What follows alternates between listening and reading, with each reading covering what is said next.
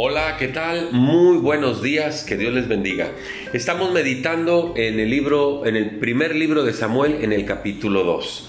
Eh, Ana había recibido una bendición especial de Dios. Dios le permitió concebir y tener un hijo y ella había prometido dedicárselo a Dios. Así que cuando el niño fue destetado, Ana lo llevó al templo y ahí se lo entregó al sacerdote Elí para que él comenzara a aprender el oficio sacerdotal.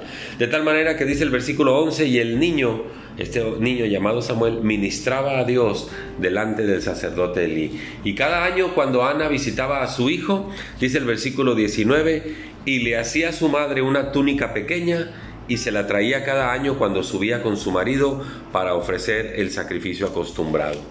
Esta fidelidad de Ana al cumplir con el pacto que había hecho con Dios hizo que recibiera de Dios una bendición más abundante. De tal manera que dice el versículo 21, y visitó Dios a Ana, y ella concibió y dio a luz tres hijos y dos hijas, y el joven Samuel crecía delante del Señor. Y mientras que para unos Ana preparaba la túnica sacerdotal, a otros tenía que prepararles y lavarles los pañales, prepararles y darles el biberón y tenerles los cuidados de que la leche estuviera bien calientita. ¿Sabe que todo este cuadro de Ana y sus hijos, la bendición que le dio Dios de sus hijos, me recuerda cómo un seguidor de Jesús tiene que tener en el sentido espiritual hijos espirituales.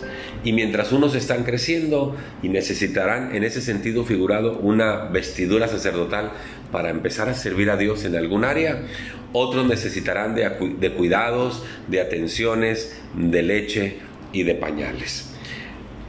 Segunda Timoteo 2.2 dice, Pablo le escribe a Timoteo y le dice, lo que has oído de mí ante muchos testigos, esto encárgale a los hombres fieles que sean idóneos para enseñarles también a otros.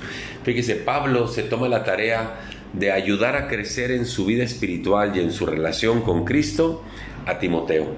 Una vez que éste crece, es decir, en el sentido figurado, que ya puede servirle a Dios en algún área, ya, ya necesita su túnica sacerdotal, por decirlo de una forma, porque ahora Timoteo empezaba a encontrar a esos hombres fieles que pudieran también enseñar a otros. Entonces Pablo se ponía a buscar otros Timoteos y a unos les empezaba a enseñar con la leche, los biberones y los pañales, mientras que Timoteo seguía creciendo y buscando a esos hombres fieles. Así es la vida de un seguidor de Jesús. Invierte su vida en otros para que crezcan y ahí se da al Señor. A propósito, ¿usted es de los que usan vestiduras sacerdotales, es decir, ya puede servir a Dios? ¿O todavía está usando pañales, requiere de leche y de biberones? Muchas gracias, que Dios le bendiga.